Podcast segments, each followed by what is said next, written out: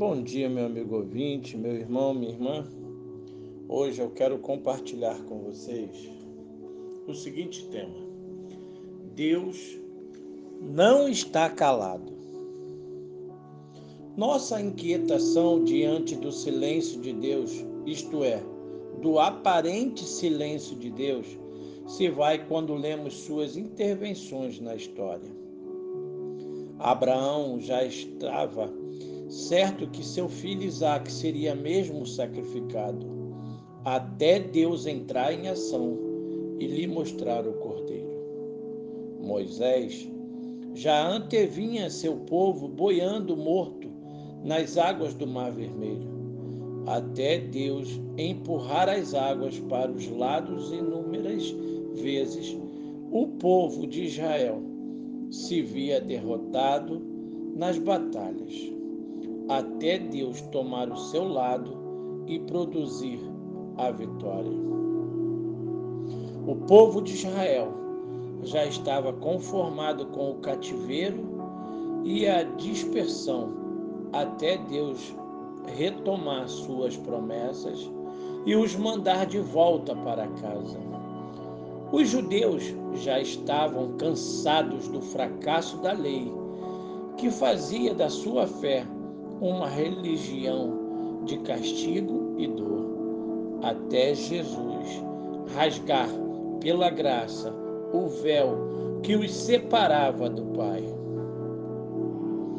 Os parentes e amigos de Lázaro já estavam conformados com a perda do seu querido, até Jesus mandar tirar a pedra e dar a ordem espetacular: sai daí! Os discípulos já imaginavam como seria sua vinda sem Jesus Cristo ao seu lado. Até Deus os ressuscitar dentre os mortos. Devemos confiar que Ele fará na grande história e nas nossas histórias como deseja, como Ele quer Confiar e trazer. Sim, confiar é realmente a realidade da soberania de Deus no território da razão, da história, da Bíblia para as nossas vidas. Ah, meu irmão, Salmos 83, verso 18, nós lemos: Saibam eles que tu, cujo nome é o Senhor.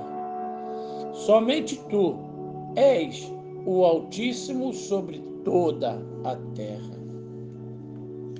Deus não será diferente amanhã.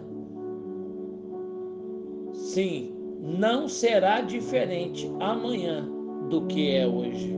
Seu amor por nós é o mesmo. Seu poder para atender nossas necessidades não mudou. Ah, meu amigo, meu irmão, podemos confiar neste Deus que não é homem para que minta, nem filho do homem para que se arrependa, mas temos a certeza que o nosso Deus é imutável.